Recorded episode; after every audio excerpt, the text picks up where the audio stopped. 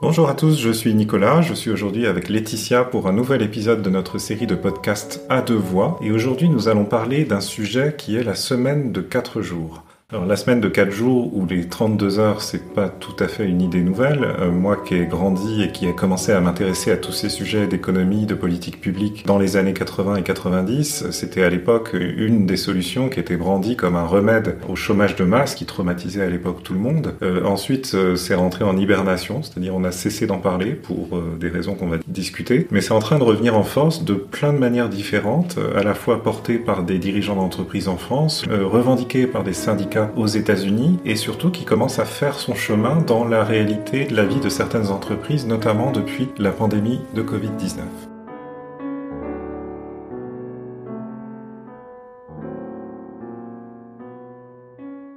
Alors Laetitia, explique-nous comment tu en es venue à t'intéresser à la semaine de 4 jours au point d'écrire à ce sujet euh, beaucoup ces derniers temps et ensuite tu nous raconteras ce que tu as appris dans tes recherches.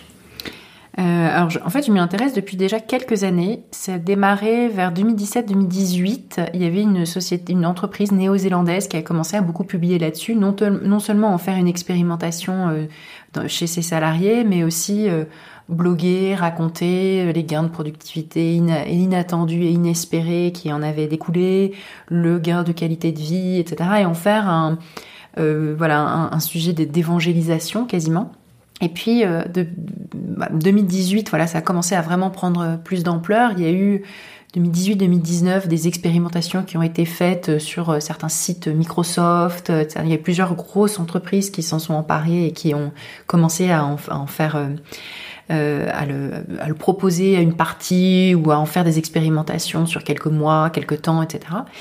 Euh, il y a eu euh, l'entreprise Basecamp euh, qui a aussi beaucoup communiqué là-dessus dans les ouvrages, Jason Fried et, et David Heinemeier Hanson, si je me trompe pas, son, son nom est pas facile à prononcer.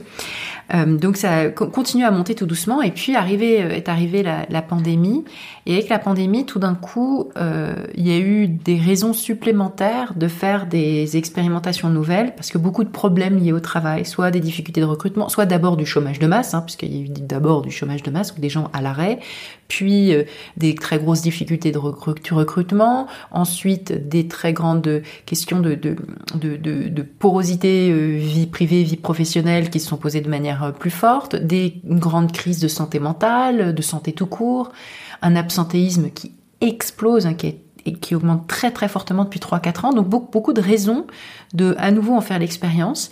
Et c'est au Royaume-Uni qu'a été mené une très très grande, un très grand programme pilote, en fait, plus de 60 entreprises et 3500 salariés, suivis par des chercheurs à Oxford, à Cambridge. Vraiment un énorme projet euh, très très ambitieux qui a collecté beaucoup beaucoup de, données, avec une campagne média, avec des think tanks derrière, avec euh, voilà tout un tas de, de de, de comptes catchy pour mettre en avant la Four Day Work Week euh, au Royaume-Uni. Donc là, ils sont vraiment devenus pionnier aussi pour, pour évangéliser là-dessus. Et cette grande expérimentation, donc 2020, 2020-2021, a montré, euh, a donné des résultats qu'on a analysés euh, l'année suivante qui sont euh, assez, assez impressionnants, du type 92% veulent la garder, pas une très grande surprise forcément, mais on pourrait penser qu'il y a quand même plus d'hostilité, et la prise de conscience qu'on a beaucoup gagné en productivité, que ça n'a pas coûté aussi cher qu'on qu'on avait pensé que ça coûterait. Et petit à petit, là, depuis 2020, depuis et depuis 2021 avec ce programme pilote euh, dont on a analysé les résultats l'année dernière, euh, l'idée est devenue vraiment de plus en plus mainstream. Donc, ce que tu décrivais sur les années 90, quand Pierre Larouturou parlait de la semaine de 32 heures, de partager le travail, etc., où l'argument d'ailleurs n'était pas le gain de qualité du travail ou le gain de qualité de la vie, mais le partage du travail dans un contexte où il n'y a pas assez de travail. Et cet argument-là, en fait, l'argument du partage du travail, il n'a jamais beaucoup pris. Les gens n'ont pas tellement envie de partager leur travail, et surtout pas les revenus qui vont avec.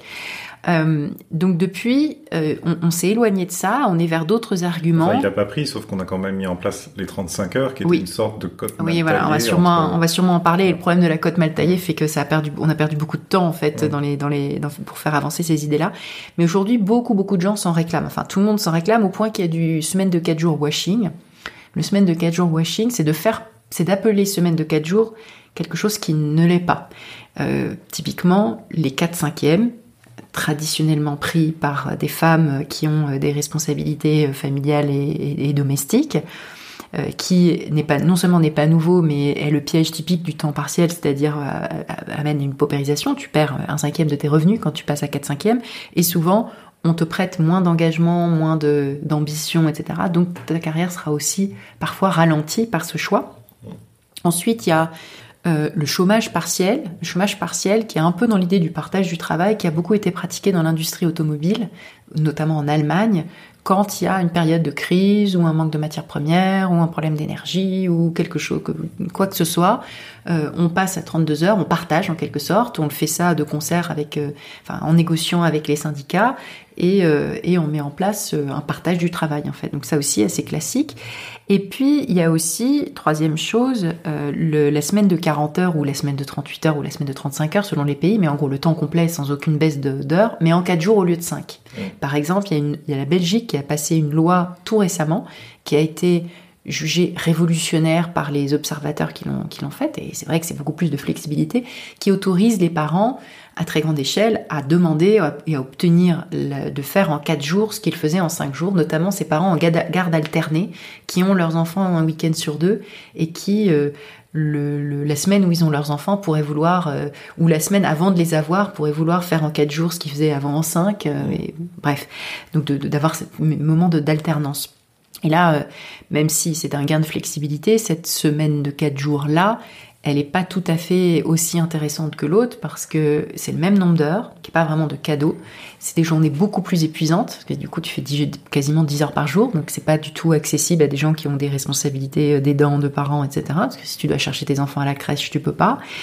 Euh, et, euh, et, puis ça ne repense pas complètement euh, le, lien entre la productivité et le temps que tu passes au travail. Donc voilà, même si en effet tu passes de 4, euh, jours de travailler, 3 jours de week-end, mais c'est pas tout à fait la même chose.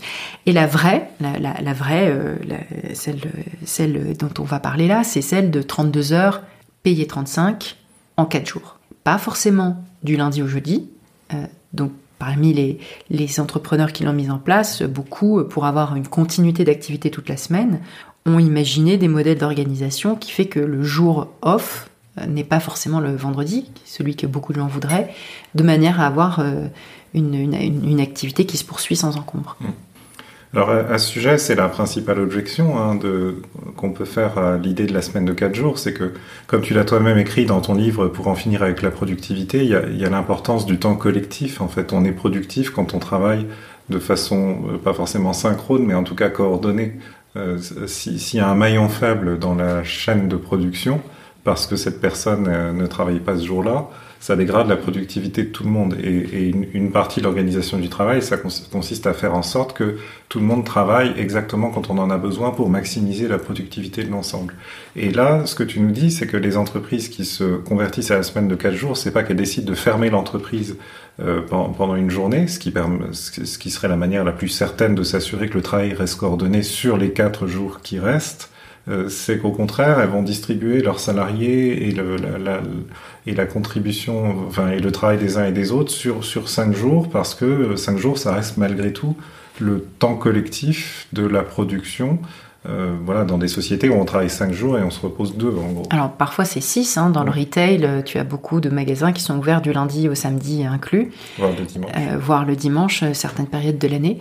Donc en fait ça dépend beaucoup des types d'activités. Et là avec les quelques années de recul qu'on a, on voit que dans le monde des bureaux, il y a deux choses qui se cumulent, qui sont une plus grande flexibilité dans le fait d'aller ou de ne pas aller au bureau, donc le modèle du travail hybride n'en déplaise à ceux qui disent qu'il faut retourner au travail, qu'il faut retourner au bureau, ils disent retourner au travail pour dire retourner au bureau, euh, n'en déplaise à ces gens-là, euh, c'est devenu une réalité qui se mesure par des taux de remplissage dans les bureaux où on voit que le vendredi, il y a personne à la défense. Le vendredi, déjà la défense c'est beaucoup plus vide qu'avant et le vendredi, il y a vraiment personne. Il y a beaucoup de bureaux qui sont vides, soit parce que ça va être un jour qui va être davantage télétravaillé, soit parce que pour de rares entreprises, on a mis en place la semaine de 4 jours et c'est le jour que choisissent beaucoup de, salariés.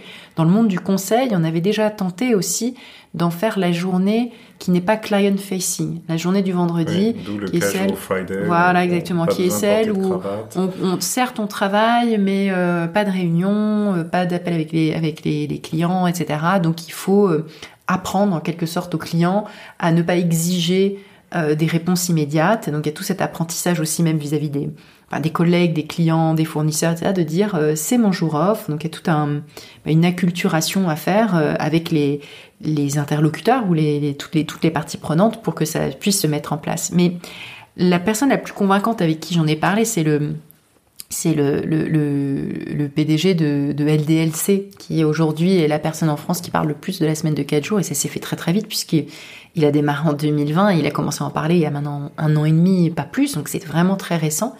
Et il est omniprésent là-dessus. Il a sorti un livre, Oser la semaine de 4 jours, etc. Et puis il évangélise euh, comme un fou. Il dit qu'il faut que ça soit partout. Et alors, il raconte, euh, donc dans son entreprise LDLC, hein, qui vend du, du matériel informatique, euh, on a des entrepôts, on a, on a des activités logistiques, euh, ça tourne, et il y, a des magasins, hein, il y a mmh. beaucoup de magasins. Euh, donc les magasins, c'est aussi le samedi. Donc c'est. les magasins, c'est aussi le samedi, et, je fais un, petit encart parce qu'on s'en rend pas forcément compte, mais les magasins, c'est ouvert au public, et le public. Voilà, est fermé au public, c'est pas seulement se priver d'une fraction de son chiffre d'affaires, c'est aussi euh, décontenancer des clients qui s'attendent à certains horaires d'ouverture. Et moi, je m'étais rendu compte de ça il y a très longtemps dans un dossier où euh, voilà, on interrogeait le patron d'une entreprise de retail parisienne. On lui disait alors, est-ce que vous, réunissez parfois tous vos salariés pour euh, faire un point sur euh, la stratégie de l'entreprise, les perspectives, les conditions de travail, peu importe. Et il disait mais non, vous vous rendez pas compte. Nous, on est dans le retail il n'y a aucun moyen de rassembler les salariés, c'est-à-dire les, horaires de travail euh, conventionnels ou contractuels des salariés correspondent exactement aux horaires d'ouverture des magasins. Si on veut demander aux salariés de prendre sur leur temps de travail pour une réunion qui est purement interne, on doit fermer le magasin et non seulement ça nous coûte parce que les clients arrêtent de venir et d'acheter, mais en plus ça, nous coûte aussi en termes d'image de marque parce que tout d'un coup les gens se cassent, se cassent le nez sur une porte fermée et se disent mais qu'est-ce que c'est que cette histoire? Moi je croyais que c'était ouvert jusqu'à 19h ou 19h30, que sais-je. Et donc euh, le retail, c'est voilà, il y, a, il y a cette contrainte, c'est que parce qu'on est ouvert à tous les vents, littéralement, euh, à tous les vents du public euh, qui vient euh, quand il veut dans les horaires d'ouverture, ça, ça, rend les choses beaucoup moins flexibles en termes d'organisation du travail. Ah, exactement, et ça il concède parce que ce, ce, ce, champion de la semaine de 4 jours il raconte ce qui s'est passé beaucoup dans les entrepôts et les bureaux. Il parle un petit peu moins des magasins où pourtant, il faut bien le dire, que ce soit magasin ou restauration, tu payes les gens en fonction du, du nombre d'heures euh, les, pendant lesquels ils sont disponibles pour des clients, des usagers, des utilisateurs, etc. Et donc là, même s'ils sont plus reposés, même s'ils sont plus productifs et qu'ils font un meilleur travail, tu es obligé d'embaucher plus de gens si tu veux les faire passer à la semaine de 32 heures, euh, payer 35. Ça, c'est, il n'y a pas à y couper. Et donc, euh, les entreprises qui n'ont que des, qui ont quasiment que des salariés comme ça, il, faut accepter qu'il y a un coût qui qui peuvent refuser de, payer. Surtout que ça correspond souvent aussi à des, à des métiers euh, déjà relativement peu rémunérés, où on considère que la concurrence est rude, etc. On peut retourner cet argument en disant, euh, c'est précisément les secteurs où c'est le plus dur de recruter. Si tu proposes quelque chose comme ça à des salariés, tu peux être sûr qu'ils viendront, qu'ils resteront. Et euh, l'argument de Laurent de la clergerie, c'est de dire il y a moins d'absentéisme. Ils sont moins malades parce que c'est souvent c'est des métiers durs, un peu pénibles, un peu fatigants, et euh, il y en a voilà ce, fameux taux d'absentéisme qui a explosé ces dernières années. Et dire là tout d'un coup ils sont plus présents, ils sont plus fiables, ils sont plus là, et donc on, récupère une partie des, de, de, de, de, cette dépense engagée euh, sous forme de, de moins de voilà moins de moins de problèmes éventuellement, moins d'absence. Euh. donc ça c'est l'idée. Mais alors dans les dans les autres dans les autres domaines, le, dans les entrepôts, la logistique, etc. Donc l'activité euh, est en continu, mais c'est pas tout à fait client facing. donc et dans les bureaux dans les bureaux ça peut l'être par email ou par téléphone, mais alors voilà ce qu'il explique dans, dans les entrepôts et pour tous les pour tous les jobs logistiques, il a créé des binômes euh, avec deux jours, par exemple le mardi et le vendredi, ou bien le mercredi et le lundi. Et une semaine sur deux, ils alternent. L'un prend le mercredi, l'autre prend le, lundi, ou, etc. Parce que sinon, tout le monde voudrait le vendredi ou le mercredi, euh, ou éventuellement le lundi, mais jamais euh, le mardi et le jeudi. Donc, il faut qu'il y ait la même, euh, voilà, que ça soit réparti de manière uniforme. Et donc, il a fait ça avec donc cette petite contrainte, mais que tout le monde a parfaitement accepté. D'autant plus que c'est, ce sont les, salariés eux-mêmes qui ont mis en place ce dispositif. C'est-à-dire pendant la phase d'expérimentation, le mieux était de dire euh, voilà ce, qu'on cherche à faire. Quand il a annoncé à ses syndicats, euh, à ses représentants du personnel, voilà, je vais, on va passer à la semaine de 32 heures payées 35. Euh, les gens ils ont dit where's the catch? Quel est le Il doit y avoir un, il doit y avoir un piège. Il y a un loup. il y a un loup. Quel est le loup? Et, et, et, en fait, ils ont été invités à participer au, à, leur, enfin, à, sa mise en place. Et, et là, avec ce petit recul, il dit que non seulement il n'a pas eu besoin d'embaucher des gens dans ces postes-là, mais il y a eu pour lui un gain de productivité mesurable. C'est-à-dire, on est allé au-delà de la, du, fait d'avoir un output égal. On a voilà, une, meilleure Parce que ça a forcé, mais il y, avait déjà eu ça un peu à l'époque des 35 heures. Hein. Ça, avait, ça avait forcé dans les entreprises qui devaient vraiment passer aux 35 heures, c'est-à-dire pas les PME, mais les grandes entreprises, euh, notamment celles où les salariés pointaient. Il fallait qu'ils puissent pointer 35 heures au lieu de, euh, de, de, la durée qu'on avait avant. Et euh, et il y a eu tout un secteur qui a prospéré à l'époque. Alors je ne sais pas s'il a vraiment contribué avec des choses tangibles, mais de, de consultants en réorganisation, parce qu'il fallait euh, complètement revoir l'organisation du travail pour pouvoir, sans, sans embaucher beaucoup plus, euh, continuer à, à, produire le même output. Et, et ça avait été euh, c'était même l'un des principaux avantages de ce chantier qui était globalement assez catastrophique, euh, mais c'est que ça avait forcé les entreprises un peu endormies sur leur laurier à, à, à repenser euh, du sol au plafond la façon dont elles créaient de la valeur, dont elles produisaient des biens, des services, dont elles organisaient le travail de, de leurs salariés dans, dans, dans, une recherche voilà de le meilleur pour tout le monde, c'est-à-dire euh, cette contrainte qui s'impose à nous parce que le législateur en a décidé ainsi, comment on peut faire en sorte que ça améliore la productivité, que ça améliore les conditions de travail, que, que ça bénéficie à l'entreprise. Euh, je dis pas que ça va marcher à tous les coups, mais il y a, y a des entreprises qui probablement, c'est comme toujours hein, en innovation, face à la contrainte, il y a des entreprises qui s'effondrent et qui font n'importe quoi, et puis il y en a d'autres qui, qui se surpassent et découvrent des, des, des réserves inattendues de, de productivité ou de valeur, ou les deux. Et là, c'est ce que tu dis en fait, c'est que voilà, ça a forcé une sorte d'ingénierie de la chaîne de production ou la façon de travailler dans cette entreprise qui, dont il a réussi à tirer le meilleur par euh, grâce à ses qualités managériales et à l'engagement de ses salariés en fait. Oui, et qui était tellement plus reposé, tellement mieux organisé, tellement même plus heureux d'aller au travail parce que les trois jours de déconnexion complète euh, leur permet de même de retrouver vraiment une joie qui pouvait être perdue. C'est que tu, tu enlèves juste ce qu'il faut, qui fait que tu te sens tout le temps euh, stressé ou que tu vis la routine comme quelque chose de très pénible parce que voilà, du, le, métro boulot dodo euh, du lundi au vendredi, ça paraît quand même très lourd, très long. Mais euh, alors par rapport aux 35 heures, ce qui est intéressant, c'est que alors ça a donné quand même deux institutions, les, les, fameux jours de RTT. Donc on voit que oui, une de jours de congé. Voilà, jours de congé, mais qui sont pris ou pas pris à certains moments avec et la deuxième institution, c'est la fameuse flexibilité. Et en fait, cette fameuse flexibilité, c'est là où elle n'a pas joué le, c'est là où les 35 heures n'ont pas joué le, le rôle qu'elles auraient pu jouer. C'est que cette fameuse flexibilité a amené, en même temps qu'arrive la révolution numérique, les emails, les smartphones, etc., quelques années après le, le début de cette mise en place, euh, le, fait de mettre en astreinte un certain nombre de gens qui sont euh, pas forcément au bureau, pas forcément au travail officiellement, mais avec leur smartphone ou avec leur ordinateur portable, peuvent être d'astreinte, peuvent répondre aux emails et tout. Et, euh, et, le gros problème de ces 35 heures, c'est que comme elles ont été contemporaines de cette euh, augmentation exponentielle des messages numériques, en réalité, euh, beaucoup de gens ne sont pas aux 35 heures, et surtout les gens qui travaillent dans les bureaux, parce qu'ils sont connectés énormément. Et donc, le, le, gain de flexibilité se paye par davantage d'heures passées à répondre aux mails, à répondre aux messages, à être sur Slack, à être sur Teams, etc.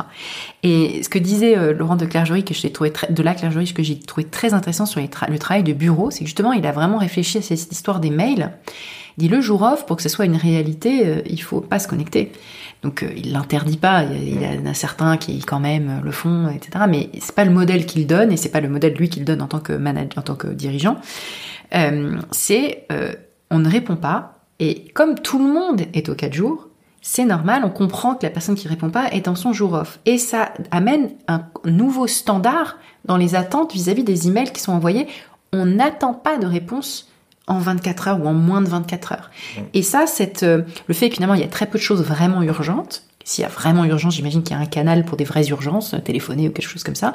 Mais la plupart des choses, 99% des messages ne sont pas urgents. Et dans ce cas, euh, tu, n'as pas cette pression, euh, voilà, cette pression des pairs, euh, pression sociale à répondre toujours plus vite, à être astreinte, etc. Parce que tout le monde est sur un pied d'égalité. C'est tout le monde, tout le monde est, dans, une semaine de quatre jours. Donc ah bah c'est son jour off, c'est son jour off. Tant pis, on verra ça lundi prochain. Donc ou on verra ça un autre jour. donc c'est, j'ai trouvé ça intéressant parce que ça, voilà, ça, ça neutralise le bah cette, voilà, cette, cette, cette manière qu'ont les messages électroniques de, remplir le temps des individus bien au-delà des 35 heures.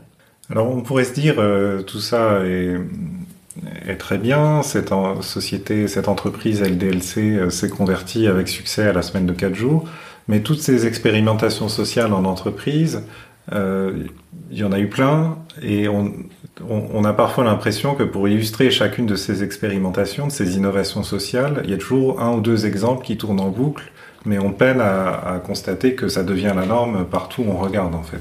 Euh, donc, et, alors, est-ce que la semaine de 4 jours, c'est pas destiné à devenir euh, la nouvelle holacratie ou, euh, voilà toutes ces choses un, peu délirantes qui ont été essayées dans certaines entreprises, qui ont marché dans certaines entreprises, mais qui, qui ne sont jamais devenues la norme à plus grande échelle? Ou, ou est-ce que, au contraire, on, on, est en train de planter les graines d'une révolution sociale dans l'entreprise qui va, qui va se déployer dans les années à venir? Un indice qui suggère que c'est plutôt la deuxième branche de l'alternative, c'est le fait que, comme tu le, euh, comme, comme, tu me l'expliquais, le syndicat des travailleurs de l'industrie automobile américaine en a fait une revendication officielle dans le contexte de la récente grève qui a paralysé l'industrie automobile Entre à Détroit. GM, Ford et Stellantis. Et euh, alors, où est-ce qu'on en est sur ce front-là? Parce qu'on pourrait se dire, c'est bizarre, les États-Unis qu'on voit comme une jungle sociale où les travailleurs sont maltraités, mal payés, écrasés de dettes, etc., et n'arrivent jamais à rien conquérir parce que les syndicats sont, comme on l'expliquait, euh, euh, sont marginalisés par la, prolifération des lois dites euh, right to work, en fait, qui, rendent les syndicats inopérants dans un certain nombre d'États américains. Qu'est-ce qu'on peut attendre de cette revendication? D'abord, va-t-elle être traduite par, une avancée concrète? Et est-ce que cette avancée concrète va faire jurisprudence en quelque sorte et, et devenir un, un, modèle à suivre pour toute l'industrie, pour tous les secteurs industriels aux États-Unis? Alors tu as raison, l'industrie automobile aujourd'hui et l'UAW, ce, ce, cet anciennement puissant syndicat des ouvriers qui la composent, euh, ne sont pas du tout aussi puissants qu'ils l'étaient autrefois. Ça représente une, quelques, une poignée de quelques douzaines de milliers de gens hein, qui sont en grève aujourd'hui euh, versus euh, des millions de travailleurs euh, au XXe siècle et notamment au milieu du XXe siècle où Ford et, General Motors surtout étaient les principaux employeurs du pays et quand eux donnaient le là, ça donnait le là pour tout le monde du travail. Mais bien que l'UAW ne soit pas aussi puissante qu'autrefois, elle est adossée à des travailleurs dans plein d'autres secteurs qui ont les mêmes revendications. Elle est soutenue par euh, une grande quantité euh, d'actifs, tous secteurs confondus, qui, la veulent, qui la demandent. L'avenir dira si elle s'imposera de la même manière, mais ce qui est un peu amusant pour l'anecdote, l'UAW, en tout cas l'automobile, renoue un peu avec la traduction, la, comment dire, la tradition plutôt de donner le là en matière de temps de travail, puisqu'en 1926, ça fait moins de 100 ans, c'est Ford qui a inventé la semaine de 5 jours. Et oui, on a tendance à l'oublier un peu vite, mais il y a un siècle, on travaillait six jours et non cinq. Il est passé, l'idée était de passer de, euh, de, 6 à 5, de passer à la semaine de 40 heures euh, payée 6, euh, la semaine de 5 jours payée 6, pour tout le monde. Et ça avait, ça avait fait grand bruit. Tout le monde disait mais comment est-ce possible? Euh, c'est complètement absurde, ça va coûter trop cher. Évidemment, Ford, il avait eu cette, ce côté très visionnaire de se dire ils auront le temps de conduire leur d'acheter ils auront assez d'argent pour acheter leur voiture parce qu'ils étaient bien payés et de la conduire le week-end et donc euh, d'avoir encore plus besoin d'avoir une voiture, etc. Donc c'était vraiment tout, tout l'aspect civilisationnel qui allait avec. Et on voit, on sait, on sait à quel point le dimanche était une institution de la vie en société dans les dans les sociétés chrétiennes parce que c'était le jour du, du repos, le jour de la messe, le jour du repas de famille et de tout ce qu'elle est avec.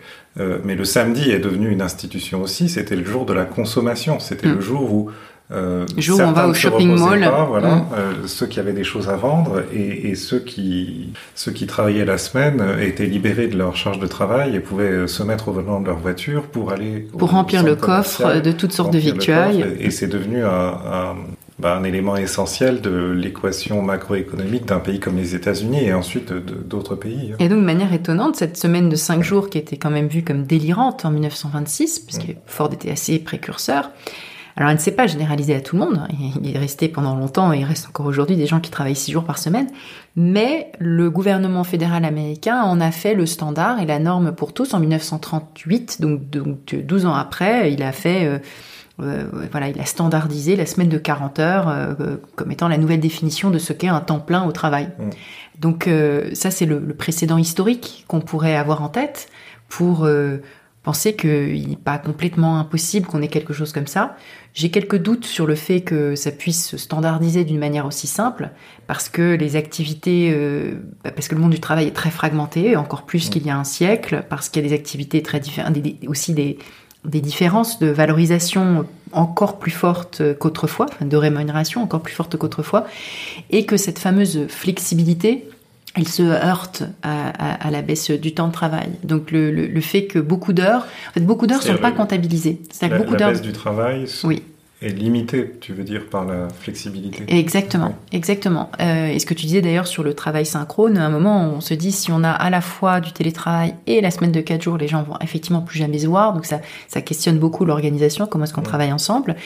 Euh, Laurent de la Clergerie, lui, il, il, ne donne 15 jours de télétravail par semaine. Donc il faut quand même que les, les salariés soient sur site euh, certains le sont quatre jours par semaine, mais ceux qui peuvent télétravailler sont sur site quand même trois jours par semaine, de manière à avoir quand même des contacts avec les collègues. Mais non, là où je dis que, que ça se heurte, euh, c'est que pour l'instant, euh, ça reste une revendication très grande, cette revendication de souplesse et de flexibilité, et les salariés la compensent euh, en étant très joignables en étant euh, voilà en, faisant leur, euh, leur, leur, messagerie beaucoup de, de messages euh, en dehors des heures de travail et ces heures-là ne sont pas rémunérées. Donc il y a un changement culturel qui est nécessaire hein, comme ce qu'on disait sur les, les, attentes par rapport au mail pour que de manière effective il y ait quatre jours de travail et non pas beaucoup plus mais déguisé ou maquillé. Donc en fait il y a tellement de voilà il y a quand même il y a plusieurs sujets qui se mélangent je trouve que ça crée plus de confusion mmh. que le moment où on imagine voilà le paradigme du travail où euh, je, suis tendeur euh, sur une chaîne d'assemblage à l'usine et ensuite je rentre chez moi. Mmh. Est-ce que euh, on, a tous grandi, enfin on a tous en France grandi traumatisés en entendant ces récits de travailleurs pauvres aux États-Unis qui qui, pour joindre les deux bouts, doivent cumuler deux, trois, quatre emplois. Alors en réalité, c'est un, un, emploi principal, et puis le soir, le week-end, aller faire le ménage dans des bureaux, tenir un stand dans, dans, dans un restaurant de fast-food, des choses comme ça. Euh, c'est pas évidemment trois, trois emplois à 40 heures euh, qui sont cumulés. Mais donc, donc il y a, y a voilà, ces emplois complémentaires, ces emplois d'appoint qui permettent de faire du remplissage.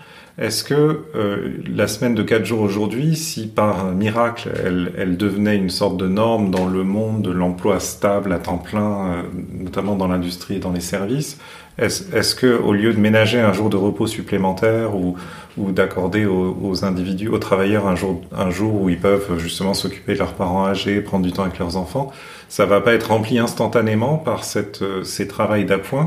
Qui sont plus seulement la norme aux États-Unis, mais qui le deviennent de plus en plus euh, dans d'autres pays parce que l'économie numérique euh, facilite en fait le fait de faire des gigs euh, quelles que soient ses compétences. D'ailleurs, ça peut être des guides de tertiaire où on va voilà écrire des textes pour les besoins d'un client qui veut faire du marketing. On va faire du support client euh, en ligne en répondant à des emails de clients mécontents qui comprennent pas comment utiliser une solution logicielle. On va conduire une voiture parce qu'on a passé son, son, permis pour être chauffeur VTC. voilà. Est-ce que est-ce que l'idée qu'on plafonne le temps de travail pour ménager du temps libre et, rétablir un certain nombre d'équilibres dans la dimension familiale et, euh, de, la vie en société, est-ce que ça va pas être immédiatement euh, battu en brèche par, euh, par, ce travail voilà, qui s'insinue par, par tous les port de, de, notre existence. J'ai envie, envie de dire, tout dépend de la paye. Hein. Mm, euh, mm. Si, ton, si ton travail ne te permet pas de vivre, le fait d'avoir euh, le même salaire en quatre jours te permet d'augmenter ton salaire de manière significative en travaillant le cinquième euh, pour gagner de l'argent dans autre chose. Et de manière générale, la multi-activité, ce que les Français appellent, j'aime pas ce mot parce que c'est, ça s'utilise pas en anglais, le slashing, les slashers, c'est un phénomène aussi revendiqué et certains DRH en ont fait leur cheval de bataille. Comme chez Mazar, euh, on dit aux salariés, vous avez le droit d'avoir euh, une autre activité, d'être auto-entrepreneur euh, par ailleurs, d'avoir votre, votre passion rémunérée ou pas à côté et de faire autre chose. Mais je pense que dans le cas de la semaine de 4 jours, c'est quand même relativement minoritaire parce que d'abord tu payes, es payé pareil. Hein, donc, donc si tu es payé correctement, tu pas forcément cette incitation d'aller en faire plus et parce que souvent euh, c'est quand même beaucoup absorbé par les contraintes du care et les contraintes domestiques. Donc si euh, ça, si ça te soulage, euh, euh, tu vas gagner de l'argent par exemple en n'ayant pas besoin de prendre une babysitter euh, le jour ton jour off, ton jour off, pas avoir besoin, bah, tu vois tous les coûts qui sont engagés dans le fait de pouvoir aller travailler, c'est des coûts que tu, dont tu dont tu dont tu fais l'économie quand tu as un jour supplémentaire. Et pour beaucoup de, de gens qui sont parents ou aidants, c'est un jour dont tu as besoin en fait pour ces activités du pour le, pour les, pour la vie domestique, pour la vie du foyer. C'est d'ailleurs un sujet, euh, la clergerie le disait un peu avec humour sur les personnes qui étaient, les quelques personnes qui étaient mécontentes de la semaine de quatre jours. Il y avait un, un, un, type, un gars, qui est venu le voir, qui dit ah, moi ça, franchement ça me plaît pas trop parce que euh, comme ma femme elle travaille cinq jours et moi j'en travaille quatre, maintenant elle, le cinquième elle me fait faire tous les trucs. Euh, Enfin, elle m'oblige à faire les courses, le ménage, etc. je suis pas contente. Je suis pas content, pardon. il s'agit d'un homme. Il s'agit d'un homme. Euh, et, en effet, euh, on peut très bien imaginer que dans les foyers, si la personne qui est à 4 jours, en particulier si c'est une femme, va, va, va, voir ce, ce jour off se transformer en un jour de corvée intégrale où elles prennent encore plus que leur part parce que leur, leur conjoint ou conjointe elle, travaille 5 jours. T'es aux 4 jours, toi, donc euh, occupe-toi de tout ça. Bah, mais t'as le temps, toi, t'es aux 4 jours. Donc, euh, petit, voilà, petit piège, ça nous renvoie euh, aux travaux de, de, de, Claudia Goldin dont on a parlé la, semaine dernière et au, au sujet de, de, cette porosité entre le travail gratuit et le travail payant. Donc, il y a quand même des sujets de vigilance. À elle, toute seule, la semaine de 4 jours ne va pas, par miracle, redistribuer les corvées ménagères de manière plus, plus égalitaire dans les foyers. Donc, elle peut se transformer en un piège pour ceux qui se voient confier encore plus de responsabilités familiales ou, domestiques. Et alors, euh, qu'est-ce qui va se passer dans la durée? Parce qu'on on pourrait dire dans la durée, on aimerait voir plus d'entreprises que la seule LDLC se convertir avec succès à la semaine de 4 jours. Euh, il faut ça pour, il faut que ça finisse par concerner 20-30% de la population active pour que ça devienne une norme, une, une, référence sur laquelle euh, tout le monde va réancrer sa perception du travail et sa perception de la vie en société. Mais il faut aussi que ça, ça tienne le test de la durée au sens où ça va pas limiter euh, le, ça va pas restreindre le pouvoir d'achat à terme. C'est-à-dire, il faut pas que ces gains de productivité dont parlait Laurent de la clergerie s'essoufflent et finissent par faire dire aux employeurs bon ok je suis passé aux quatre jours parce que sous la pression sociale ou parce que la loi me l'impose euh, mais ce que je constate c'est que du coup euh, je produis moins avec le même nombre de salariés et donc il n'est pas question d'augmenter les salaires même s'il y a de l'inflation etc est-ce qu'on prépare pas une paupérisation de travailleurs qui en gros vont gagner moins tendanciellement parce qu'ils travaillent moins même si au départ on leur fait croire que c'est pas grave c'est une très bonne question. Euh, pour l'instant, c'est trop tôt pour le dire. Il y a eu pas mal de, quand même de, de d'administration aussi qui l'ont mis en, plan, en, place en France, en Belgique, etc. Donc euh, il n'y a pas que euh, il y a pas que LDLC, hein, loin, loin, de là. D'ailleurs, Welcome to the Jungle, euh, avec qui je collabore régulièrement, a aussi mis en place la semaine de 4 jours pour plus de 300 personnes quand même. Donc c'est pas absolument rien l'avenir nous le dira. De toute façon, je suis persuadée qu'à la prochaine récession, quand on aura l'impression qu'il est plus facile de, recruter, de recruter euh, ça sera euh, euh, déjà nettement moins, nettement moins en vogue et nettement moins à la mode. Pour l'instant, cette espèce de, de momentum, il semble encore très fragile. Là où c'est intéressant, c'est que c'est quand même très international comme phénomène.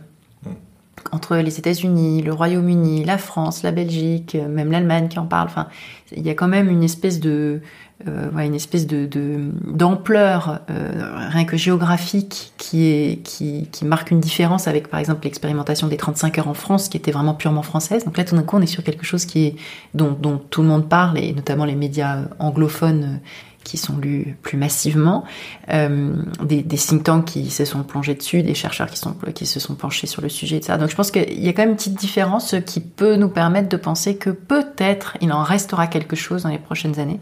C'est trop tôt pour le dire. Euh, et le vrai test, ce sera la prochaine récession et des moments où il y aura un peu plus de chômage. Et là, ce sera l'épreuve, euh, l'épreuve pour savoir s'il en reste quelque chose après ça. Et peut-être toute dernière question, est-ce que la semaine de 4 jours, c'est pas une manière de rendre le travail plus attrayant pour un certain nombre de, de, de, travailleurs qui aujourd'hui euh, s'en méfient, en fait, qui, qui, ont l'impression que ça va dévorer toute leur vie et que ça va les empêcher, que ça va les épuiser physiquement parce qu'ils sont déjà âgés, ça va les empêcher de consacrer du temps à s'occuper de leurs enfants quand ils sont jeunes parents ou bien de, le, de leurs parents euh, âgés quand ils sont aidants. Euh, mais, et tout ça dans un contexte où on y revient toujours, hein, ce déclin démographique, cette tension sur le marché du travail qu'on sent, qu'on sent monter de toutes parts, et, et, et ce, ce, sentiment assez nouveau où on a l'impression que la principale menace au développement économique de nos sociétés, c'est pas le chômage de masse, le fait qu'il n'y ait pas assez de travail pour tous ces gens qui voudraient travailler, mais plutôt le fait qu'on va de plus en plus manquer de main d'œuvre là où il faudrait euh, pourtant euh, mettre la main à la pâte et créer de la valeur. Et donc est-ce que la semaine de 4 jours, ça va pas être euh, un, un instrument puissamment euh, utilisé par les pouvoirs publics pour dire revenez au travail, vous les vieux, vous les femmes, vous les aidants, euh, parce qu'on a besoin de nourrir cette machine à, à créer de la croissance économique euh, qui manque de mains en fait mmh, mmh. et qui, de cerveau. Qui manque de mains et qui manquera encore plus de mains demain. Désolé pour le jeu de mots. Euh, en effet, l'argument du vieillissement de la population, c'est peut-être le plus fort et c'est le contexte dont on ne va pas sortir dans les prochaines années, crise ou pas crise, enfin récession ou pas récession, de toute façon, on est dans un contexte de vieillissement. Ce qui veut dire que non seulement la part des aidants dans la population active va augmenter, ils sont aujourd'hui un cinquième des actifs qui sont aidants euh, au moins quelques heures par semaine, d'ici 2030 c'est un quart, et après, sans doute encore beaucoup plus, on arrivera à un moment où on sera un tiers, ou voire presque la moitié des gens qui sont concernés, ce qui veut dire qu'ils n'ont pas un temps plein, parce qu'ils ont cette cette charge de s'occuper d'une personne euh, dépendante euh, au moins quelques heures par semaine. Euh, et ce qui veut dire aussi que les gens qui travailleront seront eux-mêmes plus vieux. Donc plus fatigués, donc peut-être bah, si on cotise, si on doit cotiser 45 ans, etc. Bah, travailler à un rythme comme ça très intense, surtout ce rythme des greedy jobs qui on travaille énormément d'heures et tout, on tient pas, enfin, on tient pas physiquement. Beaucoup de Beaucoup de métiers restent pénibles, sont pénibles, sont vraiment très très fatigants, puisque tu as des, des, cadences qui te sont imposées, qui sont, euh, qui sont vraiment épuisantes. Et pour l'instant, aujourd'hui, pour certains emplois, à 50 ans, tu es épuisé. Tu es épuisé, tu peux même être cassé, cassé, euh, ton dos est cassé, etc. Donc tu, tu, tu bricoles jusqu'à la retraite euh, sans vraiment complètement travailler. Si on repensait en amont une le travail de manière à être plus durable, à être plus soutenable, à ne pas être insoutenable, bah, tu peux les faire travailler beaucoup plus longtemps. Mais ça, c'est un, c'est un pari dont il faut que, il faut vraiment faire, il faut vraiment convaincre euh, et les entreprises et, et, et, les pouvoirs publics euh, que c'est le pari qu'il faut faire parce que le principal problème aujourd'hui des gens qui, à qui on dit qu'il faut tout d'un coup travailler 45 ans, c'est qu'ils ont cette sous-activité pendant très longtemps ou qui sont déjà trop épuisés ou trop cassés. La question comment vais-je tenir encore 10 ans, 20 ans, 30 ans, c'est la mm. question qu'on a le plus entendue pendant la, les débats sur la réforme des retraites. Et c'est vraiment peut-être la, la, question principale s'il fallait en, en, en retenir qu'une. Donc travailler 4 jours au lieu de 5, 32 heures au lieu de 35, sans doute, ça rend le travail, ça permet de, de tenir mhm. beaucoup plus longtemps. Oui, parce qu'on voit, on voit bien si on se projette dans 20 ans, 30 ans, ou, ou, en quelque sorte les pays qui seront convertis massivement à la semaine de 4 jours, si, si tel est le cas, seront montrés du doigt en mode bah, regardez, c'est paresseux, au lieu de travailler 5 jours ou 6, s'ils en travaillent que 4. Mais on pourra retourner l'argument en disant oui, mais en travaillant 4 jours, on a ramené beaucoup plus de monde sur le marché du travail, on a fait augmenter de façon euh, spectaculaire le taux d'activité, euh, ce qui a largement compensé la diminution du temps de travail individuel des, des, des uns et des autres. Et, et ça, c'est le, le, le principal problème auquel vont être confrontés des pays, y compris des pays où on travaille énormément aujourd'hui, comme euh, la Corée du Sud ou la Chine. la Chine, bien sûr. De toute façon, la Chine, ça c'est l'un des sujets qui se pose le plus fortement aujourd'hui pour mhm. des générations qui voient que le modèle de travail qu'on leur, euh, dont ils héritent euh, n'est pas soutenable. Et, de toute façon, qu'il n'y a plus assez de monde sur le marché du travail pour faire tout ce qu'il y a à faire. Et donc... Mais pas assez, et surtout pas assez d'emplois valorisés. On les a mm. poussés à faire des études massivement, mais ces emplois de bureau, euh, ces greedy jobs à la chinoise, il n'y en a pas tout à fait assez pour toute la génération des, plus jeunes. Donc ils se retrouvent dans des emplois tout aussi greedy, mais pas du tout aussi rémunérateurs. Et ils disent merci, mais non merci. Mm. Voilà, donc beaucoup de beaucoup d'échos d'autres euh, débats de politique publique euh, en lien avec le monde du travail et donc beaucoup de discussions qu'on aura à nouveau sur ce sujet. Et donc pour conclure, non seulement c'est pas une folie, mais c'est peut-être la chose la plus raisonnable qu'il faudrait mettre sur la table. Merci.